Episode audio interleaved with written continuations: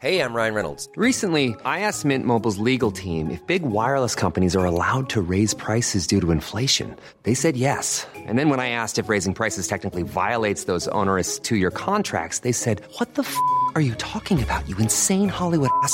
So to recap, we're cutting the price of Mint Unlimited from $30 a month to just $15 a month. Give it a try at mintmobile.com slash switch. $45 upfront for three months plus taxes and fees. Promo rate for new customers for limited time. Unlimited more than 40 gigabytes per month. Slows. Full terms at mintmobile.com. Heraldo Podcast, un lugar para tus oídos. El Dedo en la Llaga es un proyecto original del Heraldo Podcast del Heraldo de México. Encuentra un nuevo capítulo cada semana y recuerda seguir este podcast para estar al día con todos nuestros episodios. En este capítulo platicamos con senador Clemente Castañeda, coordinador del Grupo Parlamentario de Movimiento Ciudadano. Clemente Castañeda Hoflich, coordinador de Movimiento Ciudadano en el Senado de la República. Movimiento Ciudadano ha sido la sorpresa electoral en las pasadas elecciones. ¿Cómo se prepararon para esto? Movimiento Ciudadano, digamos que ha estado en el momento correcto, en la coyuntura correcta, y yo diría tratando de hacer lo correcto. Y eso es lo que le ha dado a Movimiento Ciudadano hoy una presencia importante en el país, pero le ha dado algo que es invaluable y que es perspectiva de futuro. Es decir, hoy Movimiento Ciudadano tiene una gran expectativa alrededor, hombres y mujeres a lo largo y ancho del país, convencidos de que la política sirve para hacer cosas distintas y creo que en el 2024 vamos a ver la mejor versión de Movimiento Ciudadano. Movimiento Ciudadano, antes Convergencia, mm, dio un salto. Acompañó a Andrés Manuel López Obrador y después dijo, hasta aquí, hasta aquí nuestra sociedad, hasta aquí nuestro acompañamiento, no vamos a hacer alianzas. ¿Por qué tomaron la decisión, la decisión de ir solos?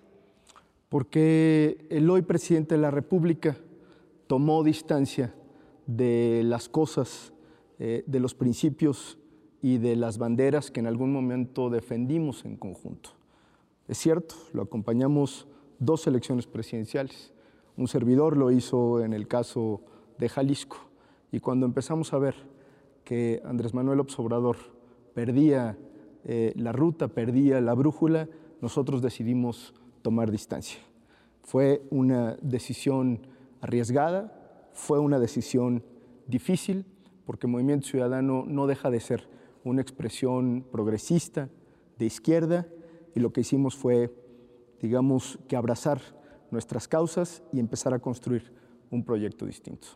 ¿Qué fue lo que no compartieron con Morena o con Andrés Manuel López Obrador? Muchas cosas. Ideológicamente, ¿dónde se, per se perdió ese deseo de ir en alianza?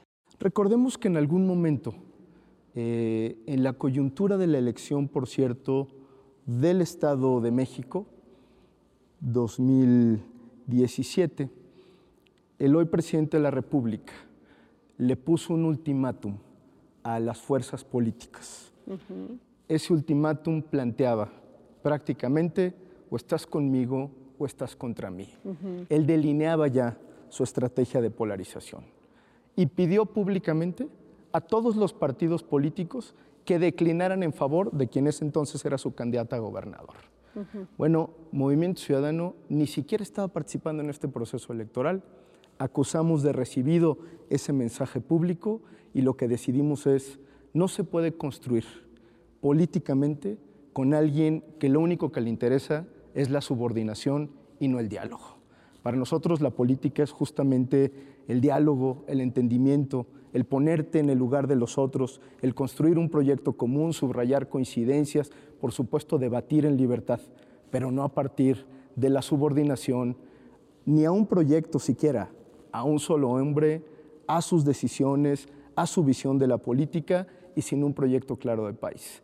Ese hecho, con otros eh, episodios acumulados, nos llevó a nosotros a decidir tomar una distancia y creo, no, no creo, no creo, estoy seguro que el tiempo nos está dando la razón. Senador Clemente Castañeda, en este pragmatismo político y en la lucha por, un, por construir un gobierno, por construir un esquema electoral, la subordinación se da de facto. Cuando no hay subordinación, cuando llegan al poder. De algunos O hay cuando- subordinación. Ajá. Yo lo que observo, digamos, hoy desde eh, la lógica del régimen es que no se acepta ninguna otra cosa que no sea la subordinación. Eh, y esto implica cancelar valores, principios y prácticas democráticas. Por ejemplo, la autocrítica, reconocer cuando las cosas no van bien, aprender de sus errores, corregir a tiempo. Pero lo que vemos en este momento es que el gobierno federal, el señor presidente y sus aliados están completamente negados a reconocer que el país no va por buen camino y parece que cuando hay algún tipo de disidencia, de crítica interna, se toma como una traición. Y eso es una terrible confusión en un momento como el que atraviesa el país. Por eso Movimiento Ciudadano ha insistido en que no se vale estar convocando eh, discursivamente a todos cuando lo único que se ha hecho durante los últimos años desde el poder es dividir al país, polarizar y confrontar. La congruencia. Cuando se lucha en alianza electoral, los partidos van con su propia ideología, con sus propios deseos de mejorar este país, porque siempre creemos en lo positivo, que siempre hay buenas intenciones. Cuando llegan al gobierno, pues ya no, ya no es lo mismo. Pero eh, se puede ser congruente y ser parte de una alianza. Sí, sobre todo cuando las alianzas se construyen de frente a la población. Ok. Si lo que tienes en mente es, digamos, la decisión de Movimiento Ciudadano en el 2018 de construir una alianza, nosotros lo que hemos dicho, por supuesto con autocrítica, evaluando nuestra decisión, es que lo que hicimos fue una alianza de cara a la sociedad. Suscribimos una plataforma pública y entendimos cuáles eran aquellas cosas que nos unían o podíamos defender en conjunto con nuestros aliados. De tal suerte que yo creo que sí, lo que pasó en el 2018 es que la alianza en su conjunto no pudo explicar bien de qué se trataba este proyecto alternativo de nación. Esa es una realidad, lo digo autocríticamente y haciéndome cargo en mis palabras. Pero por eso, Movimiento Ciudadano en el 2021 decidió correr esta aventura, entre comillas, de construir un proyecto político propio. Eh, evidentemente, el tema de la congruencia siempre debe estar presente en la actividad eh, política, pero yo tengo la convicción de que las alianzas no cancelan la congruencia. Pero por Ok. supuesto, cuando hay oportunidad de construir un proyecto propio, sin alianzas partidistas, sino más bien en alianza con los hombres y las mujeres de este país, creo que desde luego el tema de la congruencia se facilita por la acción política. Muchos piensan que Movimiento Ciudadano ideológicamente no le es importante eh, muchos temas que percibe la ciudadanía como importantes, que ustedes van más por el personaje, aunque a veces sean incongruentes en temas de, de acción con lo que pues tiene el partido definido como sus ideales. No, a ver, desde luego que en política electoral siempre hay una combinación, digamos, entre plataforma política, entre la oferta programática que se le hace a la ciudadanía y quiénes son los o las eh, voceras que lo encabezan. Pero las dos cosas son muy importantes. no, se, no se explica éxito electoral una sin la otra. Movimiento Ciudadano, por supuesto que se ha preocupado por tratar de presentar en muchas elecciones, no en todas, a los mejores hombres y las mejores mujeres. Y esto implica que eh, tengamos que analizar quiénes tienen arraigo local, su trayectoria, sus principios, su historia y si es que tienen algún tipo de antecedentes en el servicio público. Eso cuenta muchísimo, pero eso es insuficiente si no se presenta un proyecto político acabado, ya sea al gobierno del Estado, a los municipios. ¿Qué digo yo? Que Movimiento Ciudadano no niega que el pragmatismo electoral es importante, pues si no, no ganaríamos elecciones. Pero nosotros no presentamos candidatos eh, creados en la nada, sin antecedentes, al contrario. Lo que tratamos siempre es de darle mucho contenido a nuestros proyectos políticos. Cuando un partido crece como está creciendo Movimiento Ciudadano, al interior se generan divisiones. dicen que es normal, que es la condición humana del poder. ¿A Movimiento Ciudadano no le ha pasado eso? En Movimiento Ciudadano hay diversas, digámoslo así, puntos de vista, expresiones, liderazgos que provienen de distintas regiones, sectores y que por lo tanto, una vez que todos convergen en Movimiento Ciudadano, podemos tener puntos de vista encontrados. Pero de ahí a que haya una división en Movimiento Ciudadano es una distancia enorme. Hoy Movimiento Ciudadano, diría yo, es un proyecto sí plural, diverso, ciudadano, pero en donde sí nos unen ideas y proyectos en común, causas en común, banderas en común. Y creo que ahí es donde la madurez política de los actores, de las actoras, puede sacar adelante a Movimiento Ciudadano. Desde luego, no minimizo que el crecimiento trae consigo nuevos problemas de organización, eh, digamos, de equilibrios internos, de proyectos políticos. Pero yo digo que hasta este momento Movimiento Ciudadano sigue siendo lo suficientemente fuerte, sólido, con la convicción de sus hombres y de sus mujeres de que lo mejor está por venir y que sería un absurdo hacer un pleito interno que no lleva absolutamente a ningún lado. Déjame subrayar algo que creo que es muy importante. Por favor. En Movimiento Ciudadano tenemos la firme convicción de que el partido como tal, la organización, no es el fin, es el medio ¿El medio para qué? Pues para construir una alternativa política, para ganar con el voto popular eh, la confianza de la gente y tener poder público para poder transformar nuestra realidad. Entonces, ¿qué pasa, senador Clemente Castañeda, con todos estos partidos que han tenido muchos años en el poder, que han ido, ido regresado y que cuando hablan de pluralidad se rompe al interior? ¿Qué pasa? ¿Es la lucha por el poder? ¿Es porque no se entiende realmente por qué luchan? ¿Los principios se trastocan? ¿Qué es lo que sucede? ¿Por qué no tenemos partidos con cohesión? yo, yo creo que hay que revisar muy bien la historia de los partidos políticos en este país y creo que cada uno tiene circunstancias distintas. Y sí creo que al interior de los partidos políticos muchas veces se han impuesto las ambiciones personales al proyecto colectivo. Y sí, a cualquiera le puede pasar. Nosotros estamos haciendo un esfuerzo para que eso no suceda en Movimiento Ciudadano.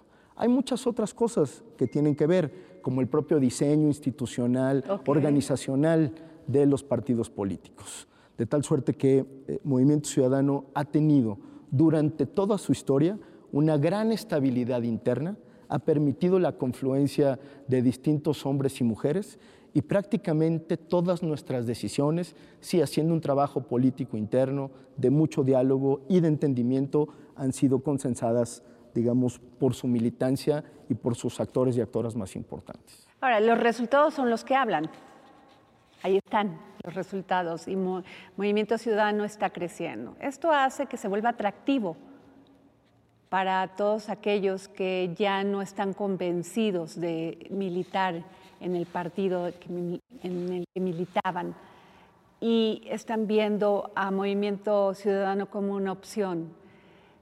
Pero precisamente iba mi pregunta sobre la cohesión. Cuando llega tantas personas de, de diversas ideologías, ¿es fácil mantenerla? A ver, desde luego que no es fácil administrar el crecimiento. Exacto. Eh, pero depende mucho del talento y de la vocación política de sus integrantes. Y creo que hasta el momento, como tú bien lo dices, los resultados hablan más de lo que yo pueda explicar aquí. ¿Cuál es la realidad de Movimiento Ciudadano? Y eso es muy importante que lo sepa el auditorio. Movimiento Ciudadano en el 2021 fue la única fuerza política que creció de manera sustantiva respecto a la elección del 2018, en términos porcentuales, pero también en términos absolutos. Movimiento Ciudadano sacó un millón de votos más en el 2021 de los que habíamos sacado en el 2018. Ningún otro partido tuvo más votos respecto a la elección del 2018 en la elección del 2021. Es decir, hubo un incremento muy, muy importante. Movimiento Ciudadano llegó en la elección del 2021 a su cifra récord histórica de votación, 3.500.000 votos, lo cual habla de que, por supuesto, que hay una gran expectativa, pero esa gran expectativa también es producto de un buen arreglo interno, de la cohesión interna que nos permite con tranquilidad, en lugar de estarnos ocupando del pleito interno, pues salir a la calle, hablar de frente a la gente y tratar de convencerlos de que merecemos una oportunidad. Los políticos que están siendo abanderados por el movimiento ciudadano son políticos a veces controvertidos, son diferentes a los políticos tradicionales. Es más, la comunicación ha cambiado. Ustedes pues tenían otra mercadotecnia a la que tenían tradicionalmente los partidos, han generado una gran campaña en redes sociales. Lo decía, los políticos salen fuera de lo tradicional. A algunos les ha ido bien, a algunos no tan bien. Yo, yo creo que la, eh, la política tiene que cambiar como está cambiando la sociedad. Movimiento Ciudadano está haciendo una apuesta, no de ahora, sino desde hace varios años, por cambiar el esquema de comunicación. Entre muchas otras cosas, hemos intentado construir una agenda que dialogue con las nuevas generaciones a las que por lo visto el resto de los partidos tienen en completo abandono. Es decir, hablar eh, con las nuevas generaciones, hablar de las cosas y de las causas que les interesan a ellos, tratar de promover una agenda pensando en el futuro y no, como lo están haciendo el resto de las fuerzas políticas, pensando en el pasado, para no hablar del gobierno que lo que hace es justamente utilizar las recetas que ya fallaron. Y ahí Movimiento Ciudadano ha corrido esos riesgos. Tenemos, por supuesto, hombres y mujeres que tienen una gran actividad en las redes sociales, que son capaces de tener una campaña disruptiva, que son capaces de innovar en la manera en la que se hace la comunicación política y creo que esas son las apuestas que se tienen que hacer en el México de nuestros días. Entender que la sociedad cambia vertiginosamente y que si nosotros no cambiamos con ella, pues simple y sencillamente no vamos a ser una opción que tenga viabilidad de futuro. ¿Qué tanto influye Movimiento Ciudadano como partido cuando ya es un gobierno? Influimos en el sentido en el que nosotros le pedimos a nuestros gobiernos, o digámoslo así, lo único que le pedimos a nuestros gobiernos es que hagan bien su chamba, es que hablen de frente, que no se roben el dinero de la gente, que sean gobiernos efectivos, que cumplan lo que prometieron y que den la cara en cualquier circunstancia. Más allá de eso, Movimiento Ciudadano lo único que exige, en resumidas cuentas, es que seamos fieles y consistentes a lo que decimos y a lo que hemos dicho durante todo este tiempo, incluidas las campañas políticas. Pero Movimiento Ciudadano, como organización, como partido, no se mete a los gobiernos. Acompañamos a los gobiernos, apoyamos a los gobiernos, fortalecemos a los gobiernos. Pero la tarea de gobernar es distinta a la tarea de partido.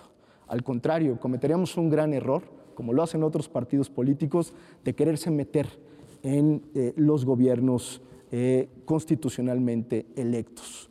Nosotros, lejos de eso, creemos que la mejor manera de apoyarlos es dejándolos hacer su trabajo, por supuesto levantando la voz cuando se equivocan, pero apoyándolos en las acciones que están emprendiendo. ¿Por qué un ciudadano o ciudadana tendría que votar por Movimiento Ciudadano? ¿Y por qué no por, por Morena, por el PRI, por el PAN, PRD o las alianzas que están formando? ¿Por qué votar por el Movimiento Ciudadano, Clemente Castañeda? Yo creo que el principal activo que tiene Movimiento Ciudadano es su congruencia y su consistencia. Hoy Movimiento Ciudadano puede decir, viendo de frente, que es la única organización política genuinamente ciudadana que está construyendo una agenda de futuro, que no le apuesta al fracaso del país, sino que al país le vaya bien. Y para eso lo que estamos haciendo es construir una agenda que represente a las grandes mayorías de este país. Por eso es que creo que Movimiento Ciudadano puede tener esa confianza y puede aspirar a pedirle a la gente su confianza para seguir creciendo electoralmente y eventualmente para poder gobernar este país. ¿Cómo se definen? Porque los partidos se definen de centro izquierda, muchas veces los ciudadanos y las ciudadanas no entendemos, eh, centro derecha, eh, democracia progresista. ¿Cómo se define Movimiento Ciudadano? ¿Hacia dónde va? Yo creo que una de las cosas que le ha hecho mucho daño a la política de este país es tratar de ponerle el prisma electoral eh, ideologizado a todo lo que hacemos.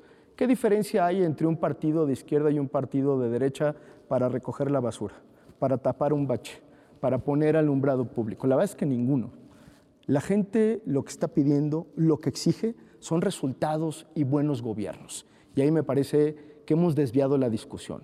No por eso Movimiento Ciudadano eh, omite nuestra propia definición ideológica. Nosotros somos un partido de corte socialdemócrata, eh, progresista, sí mucho más ligado a la izquierda, pero entendemos que todas estas definiciones quizá quedan un poco en el pasado, le hacen poco sentido a la gente, pero tenemos hoy una ruta de vuelo muy clara, por decirlo así, nuestra propia carta de identidad, que es la que nos compromete con los principios y con las causas en los que nosotros creemos.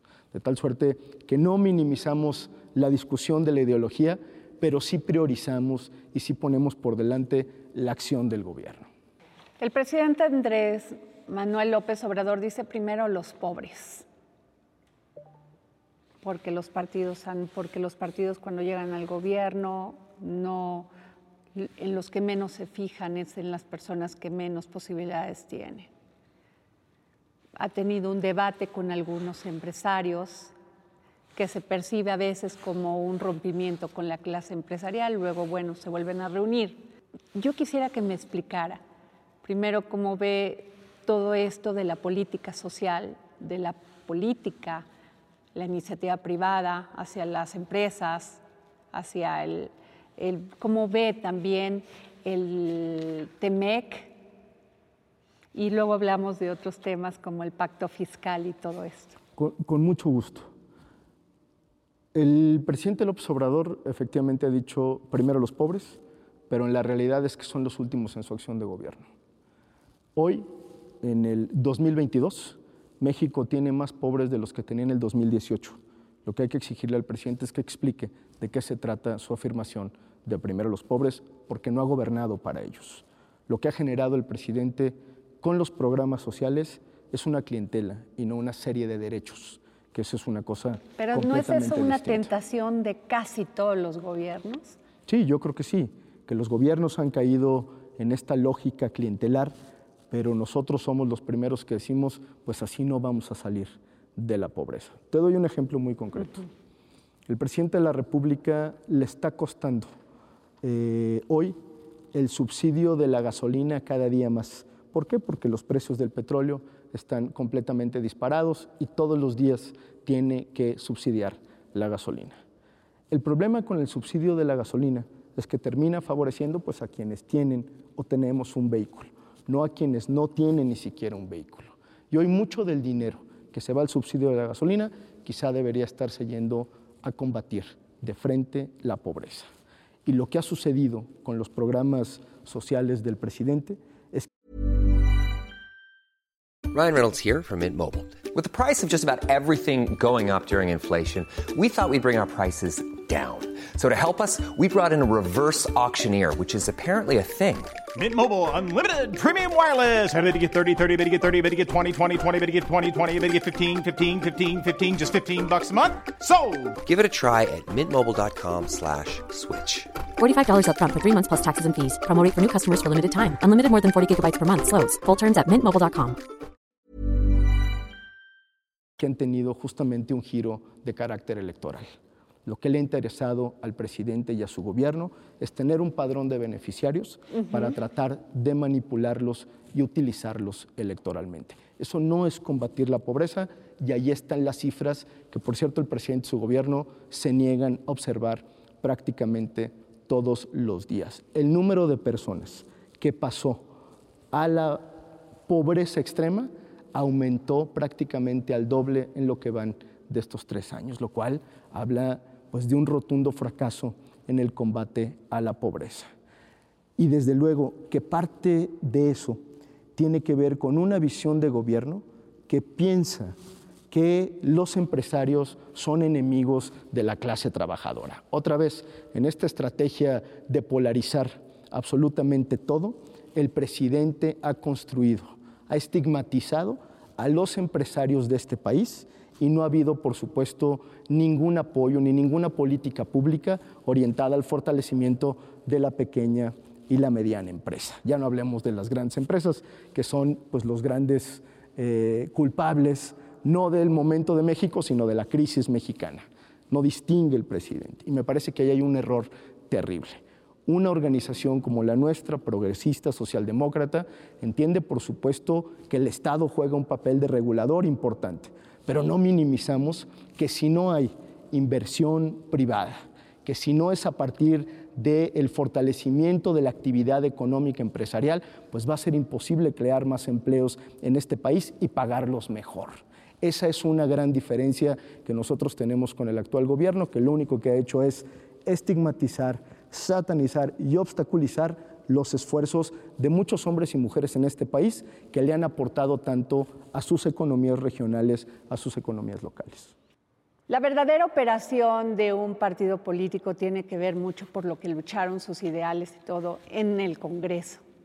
Y ahí cuando es cuando vemos que o unos se agachan o unos salen y demuestran lo que son. José Manuel del Río Virgen, Veracruz. Ultrajes a la autoridad y además el uso faccioso de la justicia. El caso de José Manuel del Río ilustra de manera fehaciente la descomposición y los absurdos de la cuarta transformación.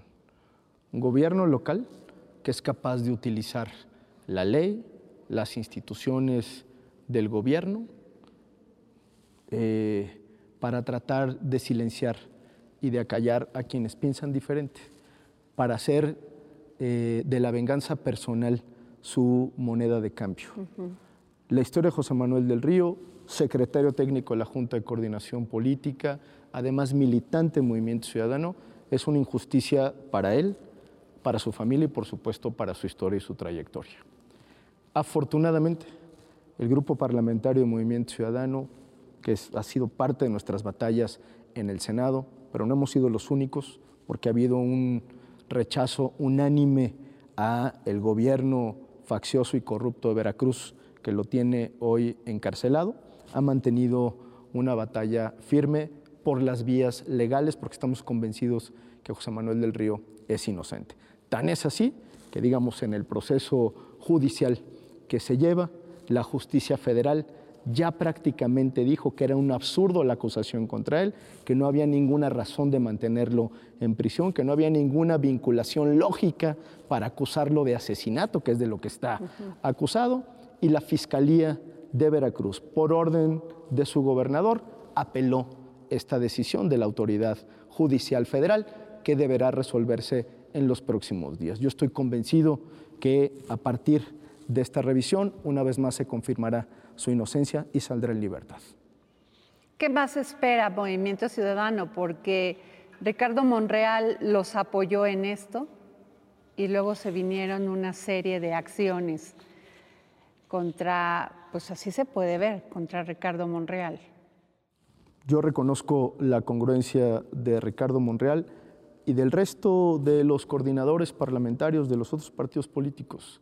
Nadie ha comprado el cuento inventado por el gobernador de Veracruz y, por cierto, solapado irresponsablemente por el presidente de la República. ¿Y por qué eh, hago este reconocimiento de las fuerzas políticas? Porque yo creo que parte de la madurez política de cualquier organización y de cualquier persona es tratar de separar las filias y las fobias del estricto apego a derecho. Y cuando hay una injusticia, trátese de quien se trate, por supuesto que hay que denunciarla y combatirla con toda firmeza. La elección de este año, ¿cómo la ven? ¿Qué piensan? Yo creo que esta elección, esta elección va a acreditar que Movimiento Ciudadano es la fuerza, fue la fuerza mayor crecimiento en el 2021 y que seguiremos siéndolo en el 2022. Hoy tenemos eh, compañeras y compañeros, candidatas, eh, hombres y mujeres, dando la cara por Movimiento Ciudadano, solos, sin alianzas, como ya lo hicimos en el 2021. Y hay extraordinarias posibilidades en los seis estados en donde nos jugamos las gubernaturas y en el caso de Durango, donde también se juegan las presidencias municipales. Se habla de desbandadas del, del PAN, de militantes que se quieren o se van a salir del PAN y del PRI y se van a, se van a ir a Movimiento Ciudadano. ¿Usted los va a recibir? A ver, lo primero que diría es, Movimiento Ciudadano no está tocando las puertas de los partidos políticos para hacer una invitación masiva. Por supuesto que Movimiento Ciudadano es un proyecto de puertas abiertas, donde quienes no encuentren eh, posibilidades o viabilidad a sus legítimas aspiraciones, levanten la mano y podamos coincidir. Yo creo que eso es la política, pero también Movimiento Ciudadano se reserva el derecho de admisión. Es decir, no estamos con la puerta abierta para que lleguen los impresentables de cualquier partido político. Por supuesto que queremos construir con hombres y mujeres que tengan militancia en otros partidos políticos, pero creemos, queremos construir sobre todo con los hombres y las mujeres que han tenido historias en sus estados, en sus municipios, que tengan acreditado su liderazgo y que quieran sumar con Movimiento Ciudadano. Para nosotros la construcción política no está en la órbita de los partidos políticos, sino en la sociedad civil. Incluyendo a Moreno. Si hay gente de Morena que quiera replantear, como ya lo han hecho algunos, su participación política, estamos dispuestos a dialogar. ¿Ya están trabajando sobre la candidatura a la Ciudad de México? la candidatura a la Ciudad de México debe de trabajarse en el momento en el que llegue el proceso electoral. Lo que sí estamos trabajando es la organización partidista, la presencia del movimiento ciudadano, nuestra organización y despliegue territorial y por supuesto dándole visibilidad a muchas de las voces, hombres y mujeres, que después de la elección del 2021 se ganaron un espacio en la discusión pública de la ciudad. Hoy Movimiento Ciudadano tiene una organización política con registro como partido, porque no lo teníamos anteriormente. Tenemos presencia en el Congreso del Estado, en la Asamblea. Tenemos hoy eh, hombres y mujeres que fueron candidatas en todo el territorio de la ciudad y yo estoy seguro que Movimiento Ciudadano será protagonista en la elección de la Ciudad de México, que por cierto es en el 2024. Eh, en las encuestas, ya se están haciendo encuestas para ver quiénes tienen las mejores, este, pues quiénes tienen las tendencias ya para ser precandidatos o candidatos de su partido. Entre ellos está Luis Donaldo Colosio, presidente municipal de Monterrey. ¿Ustedes ya lo ven como un futuro candidato de Movimiento Ciudadano a la presidencia de la República? Yo creo que tanto Luis Donaldo Colosio, como Samuel García, como Enrique Alfaro, como Patricia Mercado, como Dante Delgado, son personajes que tienen una trayectoria muy importante en este país, que se han ganado un lugar en el imaginario colectivo y que por lo tanto pueden abanderar perfectamente a Movimiento Ciudadano. Yo no encarto ni descarto a nadie porque pasa por sus propias decisiones personales que me satisface mucho ver a un eh, hombre como Luis Donaldo Colosio, joven, hoy un extraordinario gobernante que ha tenido una trayectoria intachable, estar, pues digamos, entre los eh, candidatos eh, que más simpatías generan en las mexicanas y en los mexicanos. Habla muy bien de él, de su trabajo, de su historia, y eso es algo que a mí personalmente me da mucho gusto. ¿Clemente Castañeda se descarta? Sí, ni me encarto ni me descarto. Eh, la verdad es que yo lo que he hecho durante todo este tiempo es construir para que a Movimiento Ciudadano le vaya bien. Y voy a estar en la trinchera en la que me toque. Yo soy jalisciense, he hecho gran parte de mi vida eh, política en Jalisco eh, y si me toca estar en la boleta electoral en Jalisco, volver a desempeñar una tarea partidista en Movimiento Ciudadano o estar en la campaña presidencial atrás o adelante, no tengo ningún problema. Soy un constructor de este proyecto y me voy a mantener ahí. O sea, que le gustaría ser candidato al gobierno de Jalisco de parte de Movimiento Ciudadano.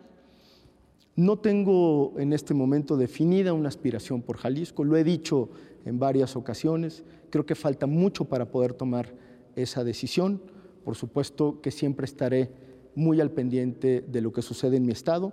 Y para mí lo más importante es que a Jalisco se le pueda dar continuidad al gobierno de Enrique Alfaro, que ha sido un gobierno excepcional.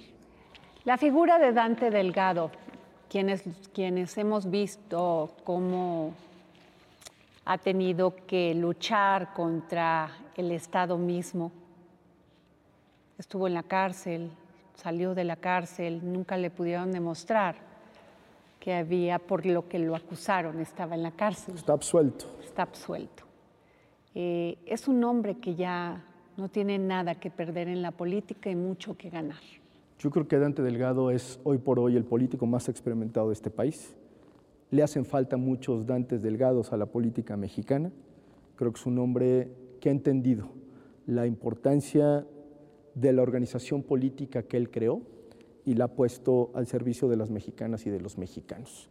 Creo que es un hombre al que hay que reconocerle su liderazgo, por supuesto, pero sobre todo su tenacidad y su resistencia justamente para aguantar los embates del poder. Él lo dice de manera muy elocuente. Él dice que su generación le falló a México y él tiene una gran vergüenza generacional. Por lo tanto, creo que su comportamiento, su desempeño ha ayudado mucho a que Movimiento Ciudadano hoy tenga viabilidad de futuro. Clemente Castañeda, ¿cómo ve Movimiento Ciudadano a las mujeres? Para nosotros las mujeres son parte fundamental de este movimiento.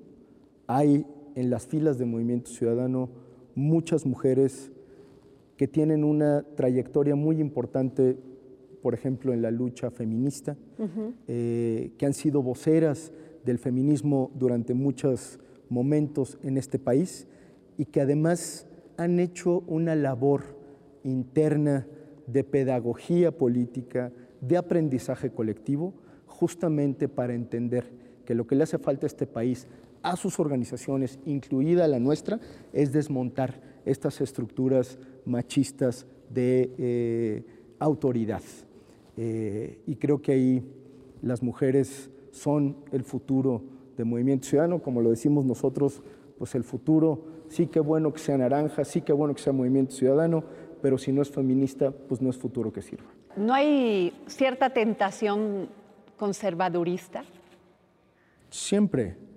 La, eh, digamos, vertiente conservadora se presenta en todas las, las esferas de la vida pública de este país. Bueno, el propio presidente de la República que dice que es un liberal, pues en realidad es que es un conservador y basta con ver la lista de su política pública en materia de militarización, para eh, poner eh, solamente un tema. Y claro que hay una convergencia, digamos, de opiniones conservadoras en todos esos espacios. Pero hoy por hoy, Movimiento Ciudadano se declara socialdemócrata y, por supuesto, liberal. Movimiento Ciudadano ha crecido más y precisamente en estados señalados como conservadores. Nuevo León, Jalisco, San Luis Potosí. ¿Qué piensa usted? Sí, que quizá una gran parte de ese electorado haya sido en algún momento conservador, pero no me parece que la explicación del crecimiento electoral esté ahí. Creo que está mucho más en eh, las zonas urbanas, por ejemplo, donde en prácticamente todas Movimiento Ciudadano ha tenido un crecimiento exponencial.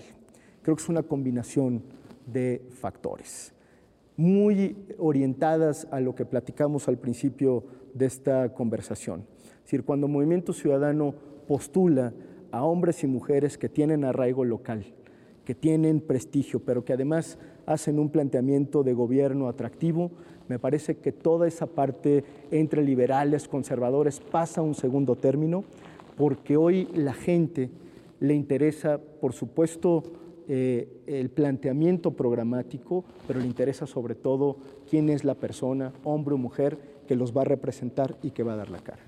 Clemente Castañeda, libre comercio. A favor del libre comercio, eh, sin minimizar la importancia que tiene el Estado mexicano en la regulación de áreas estratégicas. ¿Seguir siendo rector en energía eléctrica?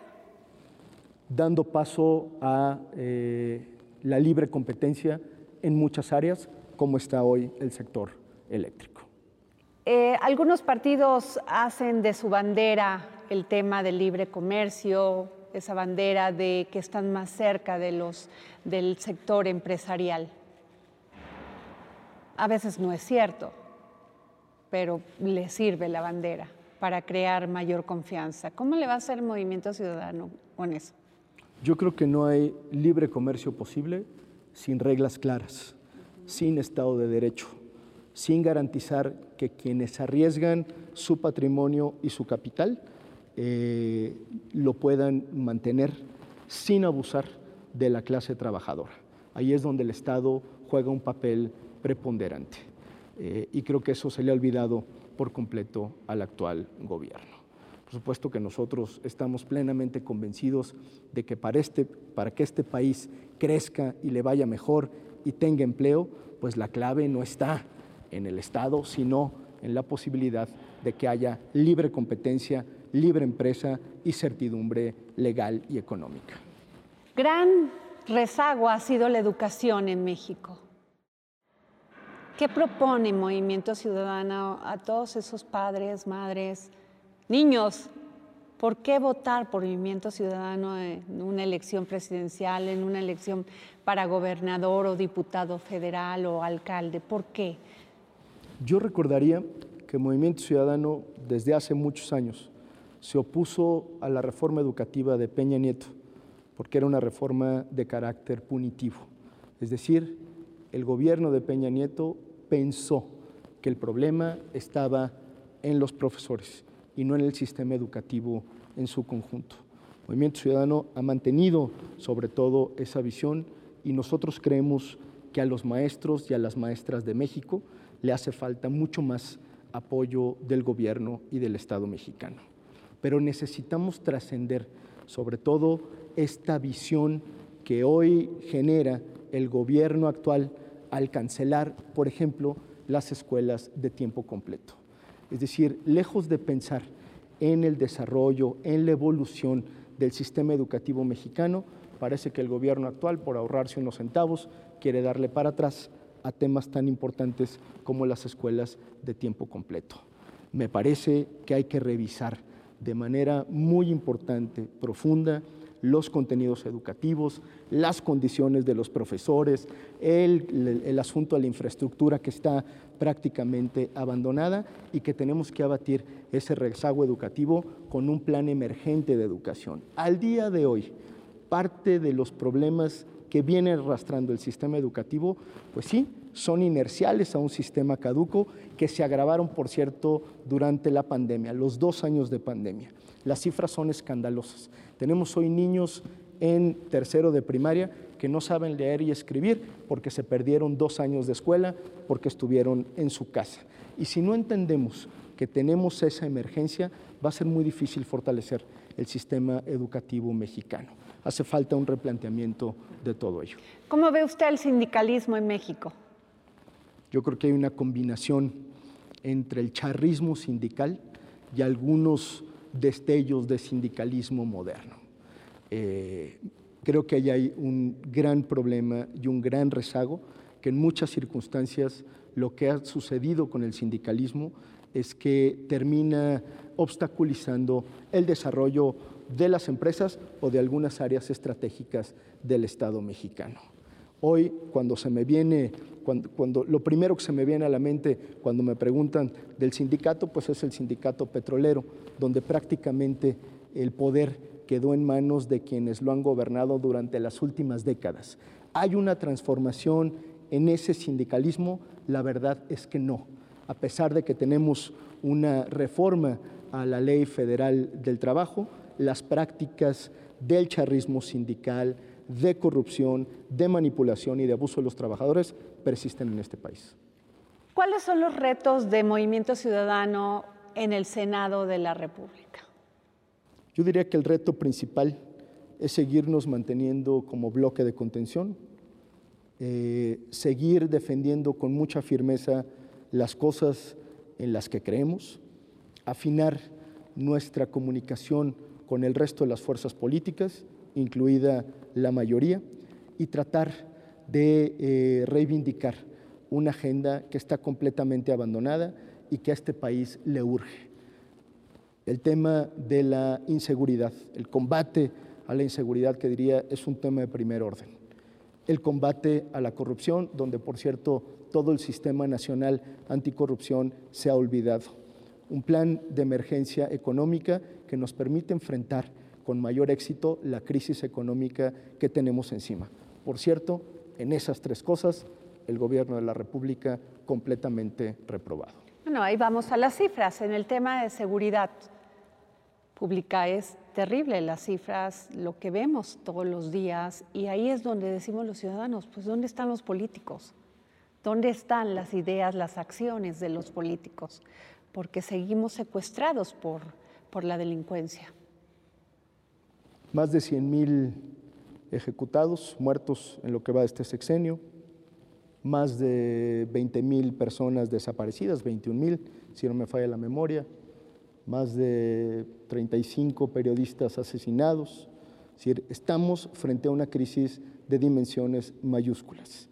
Una crisis que, por cierto, eh, no ha eh, bajado desde eh, la aprobación de la Guardia Nacional que pidió el presidente de la República. Y hago un paréntesis. Al inicio de este sexenio, el presidente de la República dijo, yo necesito instrumentos legales, operativos, para hacerle frente a la delincuencia organizada. Y las oposiciones, incluido Movimiento Ciudadano, hicimos una reforma constitucional para darle todos esos instrumentos al presidente, entre otros, la creación de la Guardia Nacional. Hoy, a más de tres años y medio, el presidente tiene que reconocer que todos esos instrumentos que le entregamos no le han servido para hacerle frente al problema de la inseguridad en este país. Y el asunto es que seguimos perdiendo el tiempo. ¿Qué es lo que hace o lo que ha sucedido durante estos años? Que se ha prolongado la estrategia de seguridad que le falló a Peña Nieto y, que le falló a Calderón, que prioriza la militarización por encima de la creación de cuerpos civiles de seguridad y que lamentablemente si no corregimos ahora, cuando termine este sexenio vamos a estar peor de lo que estábamos en el 2018. Ese es el tamaño de la responsabilidad histórica que tiene el presidente de la República y me parece que vale la pena hacerle un llamado muy respetuoso, primero a que acepte su fracaso y segundo a que corrija de inmediato antes de que lo lamentemos más. Gracias, senador Clemente Castañeda, coordinador de Movimiento Ciudadano en el Senado de la República. Muchas gracias por esta entrevista. Muchas gracias. Agradecemos las facilidades otorgadas para esta grabación al Club de Periodistas de México. Planning for your next trip? Elevate your travel style with Quince. Quince has all the jet-setting essentials you'll want for your next getaway, like European linen, premium luggage options, buttery soft Italian leather bags, and so much more. and is all priced at 50 to 80% less than similar brands. Plus, Quince only works with factories that use safe and ethical manufacturing practices. Pack your bags with high-quality essentials you'll be wearing for vacations to come with Quince. Go to quince.com/pack for free shipping and 365-day returns.